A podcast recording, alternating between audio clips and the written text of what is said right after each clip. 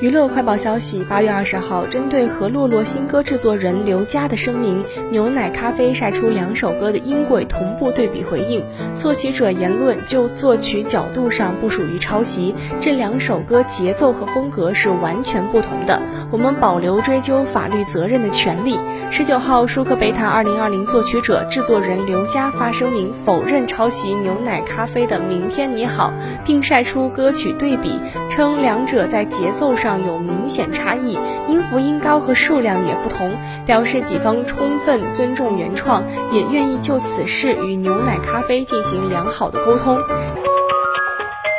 近日，陶虹在某访谈节目中谈到被称作过气女演员，称人生是自己的，他们可以这么对你，但是这。不代表你的价值就比以前低了，你还是你。陶虹在谈及人生的时候还说到，以前觉得人越活越丰富，最近越来越觉得，其实有的时候也没有必要让自己拼命的去丰富，不去牵挂太多东西才是最难的一部分。